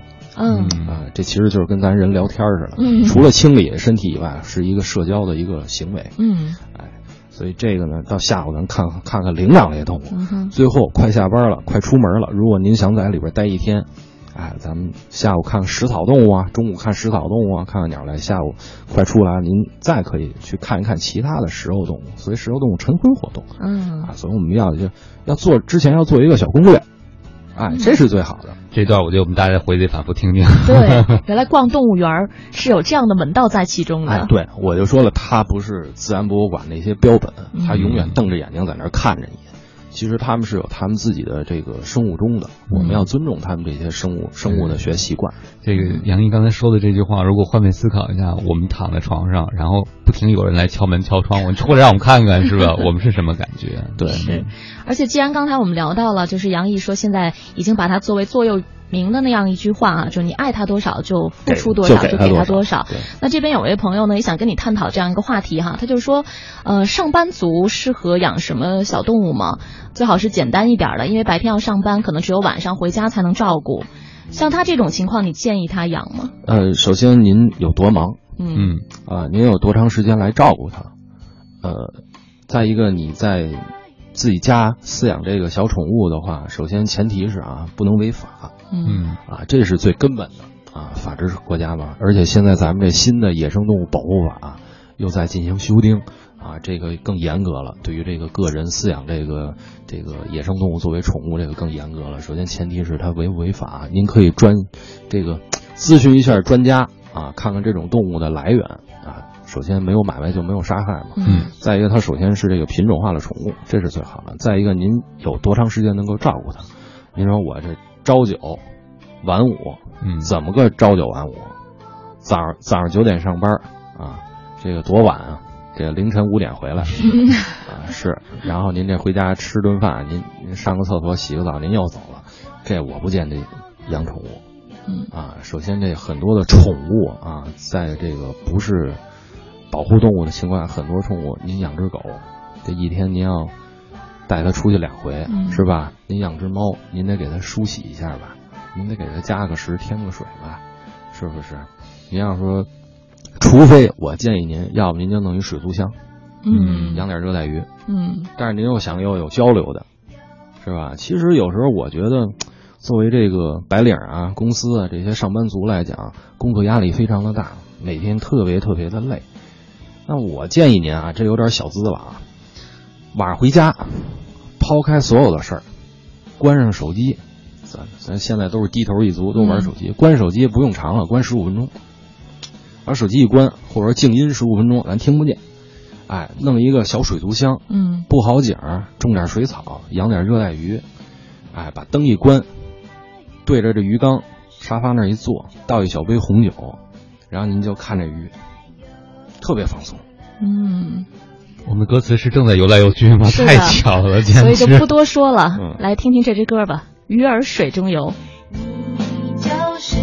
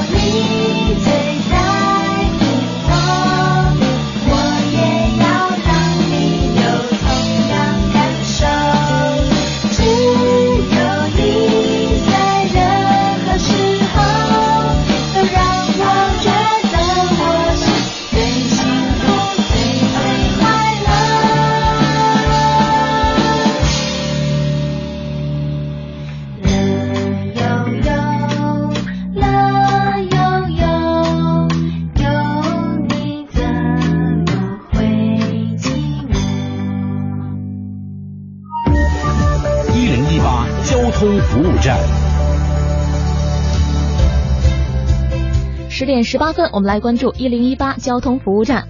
本时段西直门北大街的进京方向，德外大街德外桥到德胜门桥的进京方向持续车多，行驶缓慢，后车可以提前绕行一下新外大街或者是动物园路。另外，西三环六里桥到紫竹桥南向北方向，东三环双井桥到光华桥的南向北也是车多，行驶缓慢。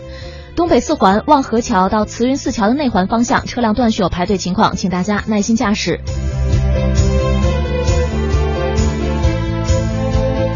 再来关注一下高速路京港澳高速宛平桥到大井桥的进京方向，以及京沪高速四五环之间进出京双向，交通压力相对较大，请过境的司机朋友一定要注意交通安全。以上是这时段的交通服务站。锁定都市之声 FM 一零一点八，精彩生活每一天。大家好，我是谭维维，生活听我的。这里是 U Radio 都市之声 FM 一零一点八，您现在正在收听的是 SOHO 新势力。各位好，欢迎回来。您正在收听的这个声音来自 SOHO 新势力 U Radio 都市之声 FM 一零一点八，我是王斌。各位好，我是晶晶。我们的做客嘉宾是北京动物园的动物饲养员杨毅。好，晶晶好啊，汪冰老师好，各位听众朋友，大家上午好。欢迎杨毅。刚才晶晶也说到那句我印象很深的话，就是你有多爱它，就给它多少。我看过一个海报，就讲宠物狗狗的哈，一个人在家里说他的一生可能大部分时间都是在等待中度过的。对啊，杨毅家里也收留了一只流浪狗是吧？对，那个狗就是就快成为流浪狗的时候收留了，来的时候是，呃，差不多零零零一年的一月份春节，我记得特清楚，特别小，也就十公分那么高，嗯。然后就抱回家了，一直到现在还还还健在，十五年了。对啊，对对，对这对狗狗来讲非常高龄了，对？长寿啊。而且在我女儿刚出生、刚刚会爬的时候，把孩子放到地板上，然后狗会跟孩子特别好嗯啊。当然前提啊，这个我其实跟大家说，就是不要怕说什么怀了孕啊，或者有孩子，宠物会有影响。但是如果你把宠物这个防疫做得特别好，驱虫啊、疫苗该打打、该弄弄，其实问题还是不大的。嗯因为我身边很多的朋友，他的孩子、儿子呀、或者女儿啊，都是跟小动物陪伴长起来的。嗯嗯，其实我觉得，作为小孩子来讲，不见得家里必须听完我这，我我们养一宠物吧，嗯其实不是这样啊，不建议大家这样啊。当然就是，呃，小孩子多少还是要有这个多亲近大自然，嗯并并并不一定说家里要养一个宠物来陪着他，嗯。嗯，呃，我问这个是因为我在想，一个人职业是养动物，回家还愿意养吗？会不会很累啊？你标准的一天是怎么度过的呢？作为一个饲养员，呃，我现在其实呃，除了日常工作以外，因为我外边还有一些这个给小朋友讲一些课，嗯因为你还是一名动物讲解员，算是是吧？呃，算是这个像这个保护教育老师吧。嗯嗯，所以有的时候呢，晚上基本上就是下了班以后会到一些这个啊、学校啊，或者说休息的时候啊，去学校啊。啊，有一时候也是做一些这个广播节目啊，嗯这些。其实平时在工作中，呃，每天早上起来八点上班，有时候七点半基本上我就开始干活了。嗯因为那个时候动物比较活跃，能够看到一个一天早上起来最好的一个状态。啊，然后呢，等着饲料来了以后还要做饲料，做饲料呢，有的动物呢是一天吃一顿，有的动物是一天吃两顿。嗯那么呢，把吃两顿呢，就是上午和下午这个间隔时间要拉长，因为有一宿要没有没有进食的这个行为嗯啊。然后呢，中午的时候呢，有时候会就是，呃，看看书啊，休息休息啊。然后下午基本上一上班没多长时间就开始，中间还会给动物做一些丰容，做一些玩具。嗯啊，这样的话它不会特别寂寞，啊，这个其实是在丰容里边比较呃重要的一个环节，我们叫做这个行为丰容。行为丰容里边又又有这个食物丰容和这个感官丰容。我们比如说做一个 PVC 管，两边给封上，中间打上孔，把食物放到里面。嗯，然后呢，我们就给猴子或者给猩猩，它就会像野外那样想办法把这树洞里的食物给它取出来。嗯啊，就比我们这直接拿一大盆水果往地一泼，你吃去吧，嗯这要强得多。那样确实是，呃，对于饲养员来说，确实是自己轻松了。但是那样的话，其实我觉得那种作为做食物丰容这种思维方式更有趣一些。如果你真爱他的话，你给他做很多的玩具。当然，有的时候到什么程度呢？啊，我一个朋友他是养猩猩的，当然他是外地的一个动物园的，他说最后不行了。说说杨哥说这个，我现在我发现智商不够。我说为什么？我做了很多的带机关的取食器，猩猩五分钟就打开。我琢磨这么一个玩具，我要琢磨一个多月。我说这个哎，对，其实这个就是乐趣。嗯啊，这个就是乐趣。其实像我这些圈子里面啊，很多都是接触这行业的。嗯，所以大家都在这个朋友圈里边一聊起来，这个问题就特别那什么。所以其实有的时候，在你很多的付出的情况下，会有很多你意想不到的事情给你这些回报。当然不是说突然的我我养一动物我中一五百万啊，这是两件事儿。嗯啊，其实有的时候我就觉得，很多的时候你看着一个小动物从妈妈肚子里出生，哪怕我没有不能站边上看看监控监控器啊，我就看哎呀，这是特震撼的一事儿。尤其现在我作为一个女儿的爸，一个小姑娘的爸爸来讲，我更能体会这个这个这个感觉。嗯然后每天看着这个小宝宝成长，嗯，然后怎么跟妈妈那儿撒娇，然后或者大群体原来那些灵长类动物，然后去跟哥哥姐姐那儿淘气，然后到最后他自己独立，甚至到了一个圈儿，他最后又当了父亲，或者他又当了妈妈。嗯啊，其实这个是特别有成就感一事儿。我觉得这个好像就不是你能够拿多少钱能换来的。嗯这个跟有点像什么？有点像这个妇产医院的这个医生，就是你每天看着一个新生命的诞生，当然那个每天就是太多了啊。嗯啊，这个其实有的时候是很多时候是你意想不到的，可能我们能算到啊，这个动物马上什么什么要生了，有一个预产期，我们能判断一下。有些动物就是说，它表面上它怀孕不显。嗯。我举个最简单的例子，我养那二指树懒，嗯，树懒这种动物什么都慢，对。什么都慢，但是交配这个时间特别短，就五秒，这快。哦，但是它唯独下地的，在人工饲养唯独下地的就是排泄，嗯。所有睡睡觉啊、哺育啊、交配啊，然后吃东西啊、啊攀爬，全都在树上，嗯，它不下地嗯啊，除了排泄以外，它都不下地。所以，但是你到怀孕的时候，你能见着它交配，那我就算日子吧，啊，但是它这孕期还特别有意思，六到九个月，哦，差的特别跨多，度特别大。嗯就是你就查资料哦，旱季的时候是九个月，它要这个延迟着床，然后这个小宝宝要延迟发育。因为旱季的时候，雨林里边这个鲜嫩的植物少，嗯哎，这妈妈要补充能量的能力低，她本身她活动量就小。嗯那么这个雨季的时候生小宝宝，可能怀孕期会比较短，六个月发育比较快。哎呀，这怎么算啊？那就调一个温湿度给做好啊。OK，生了。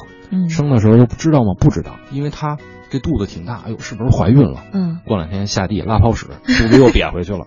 嗯，后来就发现说这个，这个这到底怀没怀上？嗯你看这个乳房啊也没什么变化，跟其他你就按照灵长类动物、按食肉动物那么去考虑都不对。后来发现自己所有的考虑都是打破了，因为它是一种低等的哺乳动物，嗯而且它的体温又是哺乳动物里边不恒定的，嗯它的体温最高的温度，咱们人最低温是三十五，它体温最高温二十八。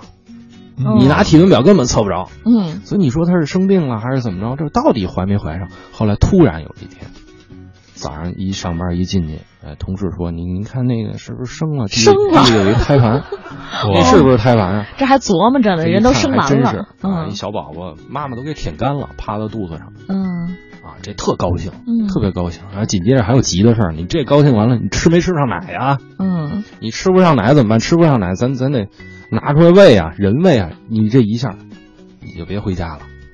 新生儿最起码最少都要俩小时，你得喂一次吧，嗯是吧？这你就甭走了。后来还发现母的还真不错，嗯还真是后来出乳有，对，一下带回来。那嗯当然也有那个，就是辛苦的时候，已经跟我们同事三个人，大年三十早上起来生了一动物。是那个食蚁兽吗？对，大年三十早上起来生一生一动物，生一生一动物，那你怎么办啊？头一回生，谁也没经验，也没有这资料能弄过来的，那怎么办？谁都甭回去了。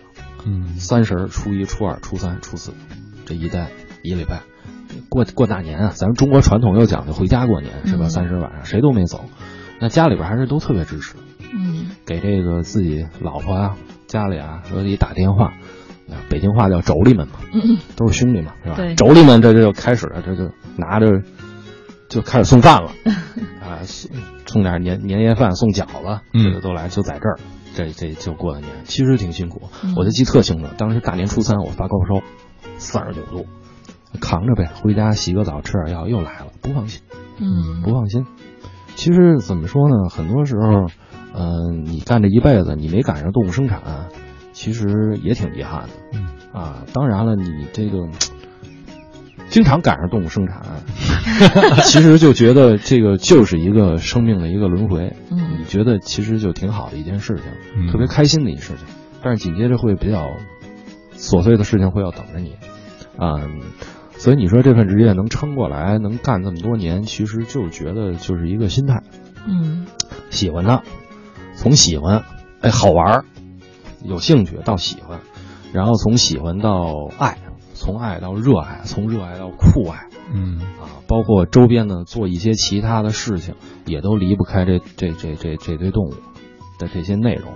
所以我觉得，作为一个这种职业，如果大家真是说想做动物饲养员的话，一定要想好。首先，这个是一个，呃，首先在国内来讲啊，这个这个这个铲屎官这个职业，其实是挺挺挺清贫的一个职业，所以大家呃一定要有一个心理准备，嗯，而且要耐得住寂寞。真正你能爱他的话，你才能干下去。想起那句广告语，要爱就请深爱啊。对，而且听完之后呢，我就感觉我们都说啊，这个父母初当父母的时候，孩子很小的时候，一把屎一把尿把他拉扯大那段是最难的。感觉杨毅就是当了好多好多回这样的新生儿的父母哈。对，有时候最忙的时候，我觉得最忙的时候是零九年，零九年那年是最忙的。那年，呃，因为我在那个组跟我一个对班儿，嗯。我对班儿我记得特别清楚，好像应零九一五，差不多零九零八零九年，呃，从零七零八年的时候，我对班儿是一女同事，我同学，她怀孕，怀孕以后后来生孩子，嗯。生孩子后来就一直整个一大摊子，嗯。每天早上起来差不多六点半就到单位开始干活，要么一中午十二点之前你都完不了，因为那会儿全组的动物是三十九种，哇，我那会儿搭上替班儿，我手底下就十九种动物，嗯然后还好多都是中型中型的那些食肉动物，班里其他女同志接触不了，嗯嗯然后还有好多中型灵长类动物，你看非洲的一些赤猴、犬齿，基本上都是一寸到两寸长的大公猴子，女同志根本进不去。然后班里边那个老班长啊，又快退休的一个老头儿，他心脏又不好，他俩支架，所以好多活儿我就都承担下来了。然后这么一干，那年也还真不错。那年跟我对班，我们俩人共同工作努力吧，这光狐猴生了十三个，嗯然后狞猫有一个首繁，狞猫一种中型猫科动物，首次繁殖。小熊猫那年生了俩，嗯金丝猴生一个，赤猴生一个，青猴生了俩。嚯！然后啊，对，臀尾猴还生一个，所以那年特别特别的忙，但是那年特别特别的开心。嗯自此你就被称为动物奶爸加送子观音了。啊，当然这些这这这些孩子都不是我的。但是现在说起来，你看都过了这么多年了，还记得这么清楚。对，其实我觉得那个是一特别特别那那一年那那两年应该是特别好的一个回忆啊。嗯后来就因为接了二者树兰以后，就从那个组就出来了啊嗯，到现在这个组。嗯又换了一种风格哈。对，换了一种风格，因为这边的动物本身繁殖率就低，啊，一个树懒，呃，它如果正常生宝宝，要把小宝宝要带到一年多，嗯啊，食蚁兽要把宝宝带到十个月，所以这种情况下，自然的我们更觉得能让他妈妈自己带的，这是更好的。对，因为很多的小动物人工喂大了以后，后天不会很多的本领，同时连交配都不会。嗯好嘞，时间关系啊，我们稍作休息，先来啊、关注一下交通路况，稍后继续回到 SOHO 新势力。零一八交通服务站。欢迎大家持续锁定 U Radio 都市之声 FM 一零一点八，我们来关注一下交通服务站，为您带来一条出行提示。近期呢，位于月坛南桥西侧的儿童医院受到前往就诊人多、停车场车位有限的影响，容易造成西二环月坛南桥北向南方向的辅路有车辆排队情况，进而会影响西二环主路的车辆通行。建议家长朋友尽量错开周一到周三的就诊高峰日，或者是早八点到十一点的高峰时段，选择非高峰日或下午前往就诊。此外，家长朋友最好把您的车停靠在儿童医院附近的金融街、月坛桥下，包括周边写字楼的停车场。建议当西二环月坛桥区车行缓慢时，过境车辆可以提前绕行下三里河东路。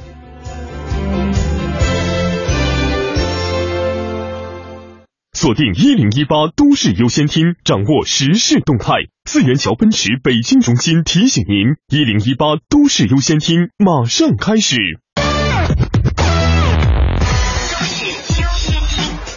优先听，大城小事早知道，都市资讯优先报。这里是一零一八都市优先听，这一时段我们来关注一组财经消费新闻。央行营业管理部昨天发布的数据显示，去年第四季度居民当期收入感受有所改善，未来收入增长信心持续减弱，消费储蓄意愿下降，投资意愿回升。国家外汇管理局昨天表示，目前个人购付汇政策有没有变化？境内个人和过去一样，不提供证明材料，只凭本人身份证，每年每人可购买等值五万美元的外汇。截至昨天，共有十九家房企公布了二零一五年全年业绩。这十九家企业去年销售额合计达到九千零六十六亿元，平均业绩同比涨幅达到了百分之二十一点八。海关总署昨天发布数据，二零一五年我国货物贸易进出口总值二十四点五九万亿元人民币，比二零一四年下降百分之七。继去年底多家银行转账免费后，广发银行近日也宣布，自本月起，客户通过手机银行办理转账汇款业务将实行长期免费。好的，资讯丰富生活。以上是由熊毅编辑、晶晶播报的《一零一八都市优先听》，欢迎搜索关注都市之声微博、微信，更多图文，更多精彩。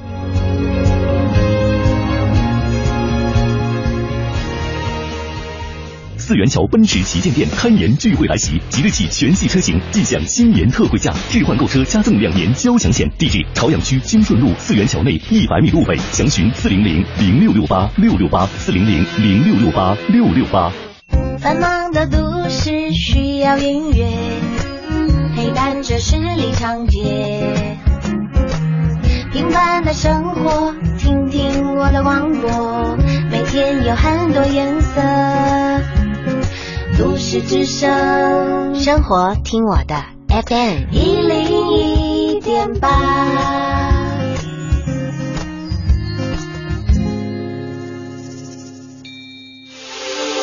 这里是 U Radio 都市之声。FM 一零一点八，您现在正在收听的是 SOHO 新势力。各位好，欢迎回来。您正在收听的这个声音来自 SOHO 新势力 Radio 都市之声 FM 一零一点八，我是王斌。各位好，我是晶晶。由都市之声携手婚戒定制品牌钻石小鸟共同举办的钻石情侣挑战赛，今天已经是报名的最后一天了，所以大家赶紧抓紧这个最后的机会。目前呢，前三十强的名次还在不断的变化当中，已经报名的情侣们记得多多关注当前的战况，最后一天努力冲刺吧。那还想报名的朋友，快快来关注我们都市之声的官方微信。到右下方的情侣挑战赛来参与报名。本次挑战赛的终极大奖是钻石小鸟提供的价值两万九千九百九十九元的铂金五十分的钻戒。今天报名成功呢，还有机会来参加抽奖，赢取钻石小鸟价值七百九十九元的十八 K 黄金手链一只。最后一只了，一定要抓住这个机会啊！获奖的结果将在明天早间八点十五分左右的《长安一路通》节目当中来公布。这周末呢，两场初赛。也马上就要开始了，周六、周日下午的十五点三十分，欢迎大家来到现场和我们一起来来玩儿，来围观我们这个三十强的激烈的比拼啊！最后再次特别感谢本次活动的独家合作伙伴钻石小鸟的大力支持。嗯，真的是先到先得啊！我也特别想看看这个当大家竞争的时候是什么感觉，是不是有一种。不能这么说哈，广东园的感觉。我特别想知道这些情侣们到时候会怎么样展示自己，就是那个秀恩爱啊！这个终于是有一个特别特别充分的理由来秀恩爱了。好，下面的时间呢，我们来回到 SOHO 新势力，请出今天的做客嘉宾，北京动物园的动物饲养员杨毅，再次欢迎你。好，青青好，呃，汪冰老师好，各位听众朋友大家好。嗯嗯，欢迎杨毅。嗯，作为一个饲养员，我们还挺关心一件事儿的啊，就刚才讲到吃，我对吃比较敏感，这么多种不同的。动物，你们是怎么制定食谱的呢？呃，首先我们有一个这个主管这个饲料营养的这一个技术人员，然后每一种动物，我们比如说新来的一种动物，然后我们会呃先参照它原来那个动物园的给它喂的这个饲料方子，嗯啊，我们这边给它调整。啊，因为肯定的，你地域环境不一样的话，它肯定这个动物好好多动物都是老外啊。对对对，所以都要调整一些啊。有很多的时候，你像一些特殊的动物，要有一些特殊的对待。啊，一些狭视性、狭窄的狭啊，它不是吃大众食物的，那我们要提前有一些这个准备，然后慢慢调整。然后不同时期的这个饲料，我们比如说老年的动物，我们给它提供饲料可能就是好消化的这种，就跟人一样。嗯，然后这个孕期的时候，我们可能这个维生素的含量会比较高一些。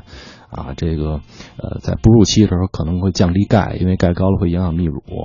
那么那个像一些这个新生的小的动物，可能这个是吧？这个这个这个饲料这个种类可能会更多样一些。那么像一些不同的这个吃树叶子的，那么就提供树叶；吃草的提供草，啊，吃肉的提供肉。啊，然后再结合一些这个食物的丰容，那么这样的话，其实是一个很庞大的、很琐碎的一个大工程。嗯，而且专门有一个部门是这个饲料室，他们是负责整个全园子所有动物的饲料采购以及这个分发。嗯嗯，那动物吃多了，像我们人一样存在肥胖问题吗？肯定会有，因为你动物这个吃多了以后，它会影响它的活动。我们比如说这个以这个老虎啊为说，而前一阵子这新闻也聊了，说这动物园老虎瘦。其实老虎瘦它是和它这个年龄有关系啊，因为作为一个动物园来讲，作为一个动物园要给动物提供福利，不论它是一个壮年的老虎还是一个暮年的老虎，我们都要做好一切的这个这个福利的工作，不能因为说他是上岁数了，嗯啊这个。有钱难买老来瘦嘛，上岁数了，这个膘不是特别好了。当然有一些还是因为是这个种的原因啊，然后我们就不去去去管它啊。其实，在很多的时候，食肉动物它的这个正常的这个健康的进食量，从我们这个科学角度来说，就百分之七十，就七成饱，嗯啊，这是最好的啊。包括我们人也是，我们不要说什么那个这个这个。满足口腹之欲，喜欢吃的就狂吃啊！那种情况下，其实对身体健康啊都不是特别好。然后，动物在七成饱的情况下是最合适的。嗯，那我就想知道了，如果你和我坐对面，你可以问得出来我什么是七成饱？嗯，你怎么知道动物七成饱啊？对啊，我们有一个量，有一个总量。嗯，啊，我们可以用这个这个食物这个有一个这个换算啊，比如说它需要多少的量，这个精饲料需要多少，然后草是需要多少。那么这种情况，我们也会一些这个补充饲料。然后，我们比如说这个老虎，一头东北虎现在是这个，呃，九斤牛肉，然后外加七斤羊排，或者说是带骨头的羊腿，这是一天的食量。这是一天，嗯、当然这一个星期有两天是不喂的。嗯，因为东北虎在野外不是每天都能够捕到食物，嗯，然后它的捕食能力其实没有我们想象的那么强。啊，出击十次的时候，有那么三次到五次能成功，就特别特别 OK 了，特别特别不容易了。嗯，所以说我们在人工饲养条件下，很多的这些大型的食肉动物，不是每天都要喂的，啊，也不是说公众想象那样，你们虐待动物，你们不给人家吃，它就老在那儿饿着溜达。其实不是，其实每天老虎它在这个溜达的时候，并不是说因为饿的。啊，其实很多的猫科动物它有自己的领地范围，嗯，啊，虽然这个面积不如野外大，但是它每天也巡查，也要巡查这自己这个领地范围，嗯，啊，这个其实是一个自然的一个自然行为，啊，不是我们想象的那样。当然了，很多的时候我们还会给一些全价饲料，嗯，啊，正常处理过的这些鸡呀、兔子啊，然后它野生动物嘛，它也需要皮毛，也需要血液，也需要内脏，也需要骨骼，啊，这些呃更全面的营养。嗯，那你刚才讲的有些动物蛮凶猛的，对老虎对吧？当你说你们很多女同事是不能接近那些动物的时候，你是怎么做到可以接近它们的？啊，这个是慢慢来。这个东西，首先我们前提是很多的动物要直接接触，直接接触的前提是我如果进去做丰容、去打扫卫生，我们要有给动物留出一个退路。嗯，很多的动物是。逼到不得已了，你已经给他逼到墙角了，那我只能袭击你了。嗯，所以这种情况下，就是时时刻刻在打扫卫生的情况下，你的这个余光也好，你的这个眼睛也好，不要让动物离开你的视线。嗯，啊，这是一个。再一个就是操作的时候要轻快稳，啊，不不不不能在里边跟我给您耍一套六合枪，这肯定不行。这个这动物就炸了窝了。啊，这个轻快稳是最起码的啊。还有呢，就是这个像一些大型的这个中型的猴子这些灵长类动物，有的时候我们要串笼操作。嗯，什么意思？好比说我要进它的屋里，我先给它放到室外。嗯啊，我要弄它室外了，我先给它弄到屋里来。啊啊，当然有的时候，如果说我们做了这个特别好的丰容，尤其在室外或者室内，我铺了很多这个生物垫材的情况下，其实你每天这个清理的工作就特简单。嗯因为你这个电台做一些生物电台，长时间完了以后，它会生物分解，啊尿液呀、粪便呀、食物残渣呀，你在你这个电材里边会有很多，又形成在电材里又形成了一小的一个生物圈。嗯你比如说很多这个小的这个，呃我们叫鼠妇啊、潮虫啊这些，它能分解一些食物的残渣，嗯然后里边这个微生物能分解动物的一些粪便，然后大块的粪便我们能给清理出来。那么尿液在里边以后有一个渗透，渗透完了，我们直接用水把哪儿尿了冲一下，啊，这样的话，一个是能够呃减小动物这个脚底板和这个水泥地直接时间长了会影响，嗯这样的话，一生态垫层又保湿又保温，而且里边还能减少一些气味。同时，这个生态垫层落叶这里边还是给动物提供食物丰容特别好的一个平台。我们把种子撒到落叶里边，动物就像野外一样，从落叶堆里边去翻找掉落的植物种子。嗯这是一个自然行为，嗯特别有意思。有时候找种子，这猴子能玩一天。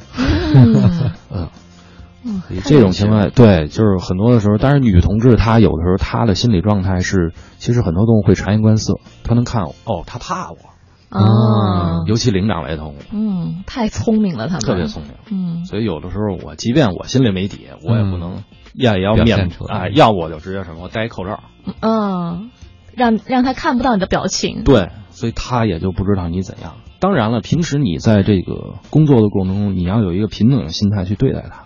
其实动物和人其实都是也是一种将心比心的一个，啊，有的时候你对它好，它就对你好。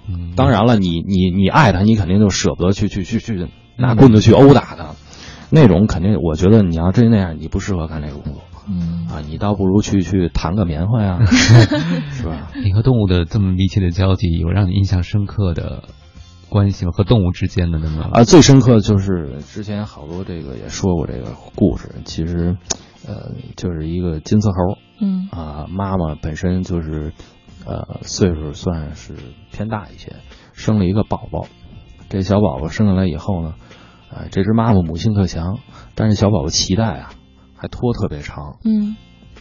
然后这妈妈后后期这个产产生产完了以后，她不有排恶露嘛，就排血，一直就没停过。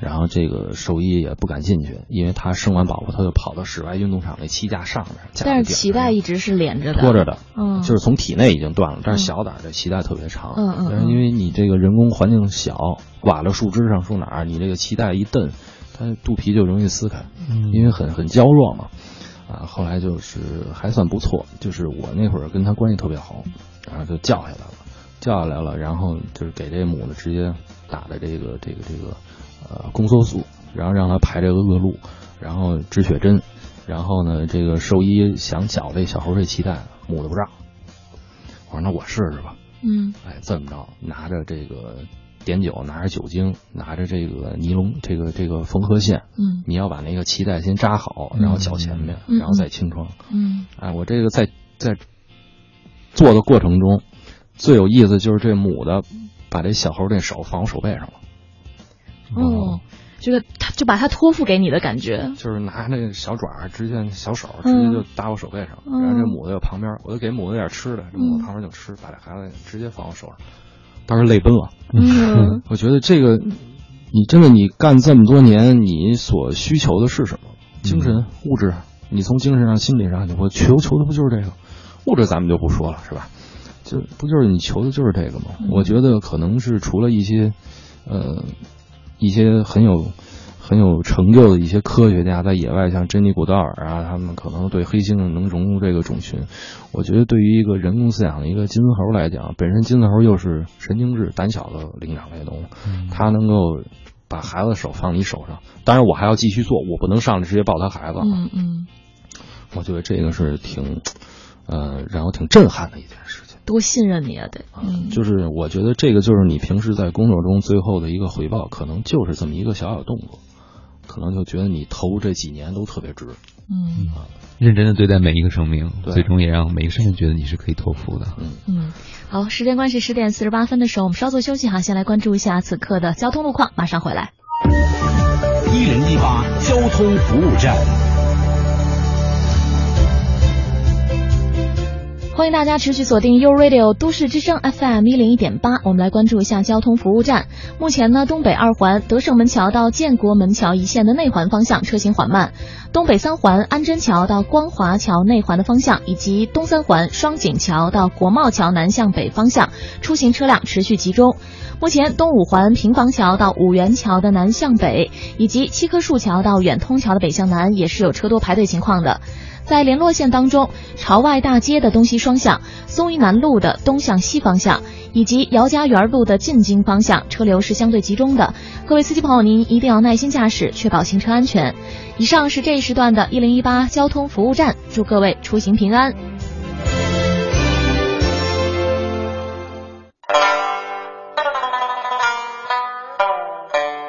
都市之声，生活听我的 FM 一零一点八。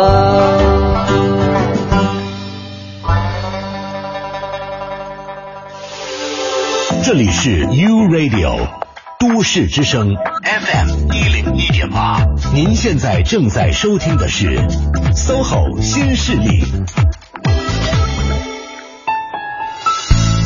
各位好，欢迎回来！正在陪伴您的这个声音来自 SOHO 新势力 U Radio 都市之声 FM 一零一点八，我是王斌。各位好，我是晶晶。今天的 SOHO 新势力，我们请杨毅讲故事，嗯 给我们讲和动物有关的很多很多的知识。对，我觉得时间过得好快啊。嗯，呃，已经进入到最后一个小节的时间了。这位朋友的问题哈，其实我觉得跟人和动物怎么样和谐相处有直接的关系。小麦子他问了，动物园饲养员最重要的素质是什么？你们怎么看待人和动物的亲密接触？还有给动物穿衣衣服这件事情，您怎么看？呃，我从动物福利角度来说吧，呃，首先给动物穿衣服，这个作为宠物来讲，猫啊、狗啊，如果拍个什么小宠物的摄影，这是还可以的。但其实有时候我没必要考虑到这个，我们冷了它就冷。其实很多时候动物对这个，呃，背毛啊，其实是又抗风又保暖，夏天的时候其实是隔热的。啊，这个其实我们没必要太担心。嗯当然，很多的一些动物园给动物穿上衣服，跟游人照相、亲密接触，其实这个是呃国家住建部也是发了条文了，这个其实是禁止的。哦啊，首先这个有这个人畜共患病的问题，啊，即便动物没什么问题，人谁重感冒啊什么的也会传染一些灵长类动物。呃，同时还有一个危险系数的问题，很多动物你可能就觉得它没什么事儿，就跟前两天有一个视频，啊，这个女游客到泰国了，嗯被这个蛇咬到鼻子了，嗯啊，这个也是一个问题啊。再有一个，其实这些都是违反动物福利的，啊，包括马戏表演。啊，包括这个和动物合影，其实它在一个状态下是没有休息的时间，每天要在太阳地儿底下要要轮番的接客，这个就是特别特别的累。嗯很多的时候，为了保护这个游客的安全，还要把这很多猛兽的犬齿给拔掉、锯掉，甚至把爪子这个都给剪掉，甚至有一些把手筋给挑掉，保证它爪子不出来。嗯啊，这个都是一些这个啊一些比较那什么的地方做的。很残忍啊。啊，所以再一个，我们如何跟动物做好关系，就是说爱护我们身边每一种动物，不论是动物园的动物，还是说猫猫狗狗，还是你家小区里面现在小区环境好，你家小区发现一个刺猬，嗯甚至说你家小区这个垃圾桶旁边有一个黄鼠狼，我们都可以去爱护它，不见得说我见到一个肯定要救护它，其实它有可能就是打这儿路过，你碰上它了，如果没什么外伤，我们轻轻的给它拖起来，啊，不要让它在公路上。影响这个汽车通过路杀，它会死，嗯会出车祸。那么我们轻轻给它放到花园里，这就 OK 了。那么一些遇到受伤的呢，我们从网上可以查一些这个野生动物救护中心机构的电话，让他们专业人士来过来，呃，对动物进行一个救治。啊，最主要的还是这个不使用野生动物制品。嗯啊，就是像包括象牙啊、犀角啊这些文玩啊，啊，包括一些这个呃很多的这些，包括穿山甲不吃野生动物。我觉得其实我们作为一个人来讲，不一定你是动物园的饲养员，你就给能给动物做什么。其实每个人都可以做到。嗯，那在今天这个时代，你觉得爱护动物，很多人都讲了各种各样的意义。你作为动物饲养员，你觉得最实际的一个意义是什么？人类和动物很好的共处。呃，其实就是我们共生的情况下，他们其实栖息地已经越来越少了。其实我们真正的意义，其实我们都是平等的啊，在地球上作为每一个生命体都是平等的。所以并不是说我是一个主张我不吃肉的人，其实我吃肉比谁吃的都欢。嗯，但是呢，我们是有一个呃平等心态去对待，啊，你不要浪费每一口肉，因为它曾经 也是一个生命体，同时也是呃呃每一个动物能够存活在这个自然里边，都是有它的根本意义的，啊，我们要了解，同时我们要这个呃真真正正的去去理解这个意义。这样的话，其实它生活在这个地球上，啊，肯定它就是这地球的一一项。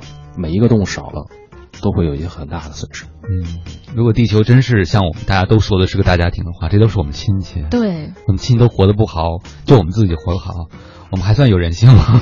而且你的亲戚活得不好，你自己可能也活不好。太对了。嗯，好，那今天呢，非常感谢杨毅做客我们的直播间哈。还有朋友特别想通过更多的。渠道和机会来了解到更多的有关动物的知识，所以就比如说轻舞飞扬，就想请问一下，呃，今天的嘉宾杨毅，平时的微信或者微博这方面有没有可以来提供普及知识的渠道？呃 呃，硬插一广告吧。如果大家就是在动物园就是不太方便的话，有的时候我会呃在马上要在国家动物博物馆和张金硕博士有一个呃叫这个呃呃。有有有一说一这么一个主题的这个动物脱口秀，嗯啊叫动物相声剧，大家可以去参加啊。这个是我们主要是这个呃以动物为主题给大家普及这个动物知识，嗯啊还一个是北京自然博物馆马上在年后啊我们继续开展这个博士有话说这个主题活动，呃同时呢这个呃如果大家有什么问题呢可以关注我的微博。我微博叫二宝，就是两个横杠一二那个啊二宝贝的宝，然后减号，然后杨毅毅力的毅，啊，这是我的这个微博，大家可以这个在微博里和有和我进行这个互动，那些活动信息也会在微博里能查得到。对对对，我会在微博里转给大家。嗯，太好了。好，也希望有机会杨毅再做客我们的直播间，继续给大家来分享和动物之间这些有趣的故事。嗯，我们看到一个听友李晨光说：“我特想成为一个动物饲养员，真心的啊！”我觉得杨毅的故事真的让我们每一个人都回味无穷。对，而且都受到了深刻的感染啊！再次感谢做客，谢谢。好，谢谢主持人。嗯，今天的 SOHO 新势力就是这样了。我是晶晶，我是王斌。稍后的节目是小明和赵宇为您送上的风尚 CBD。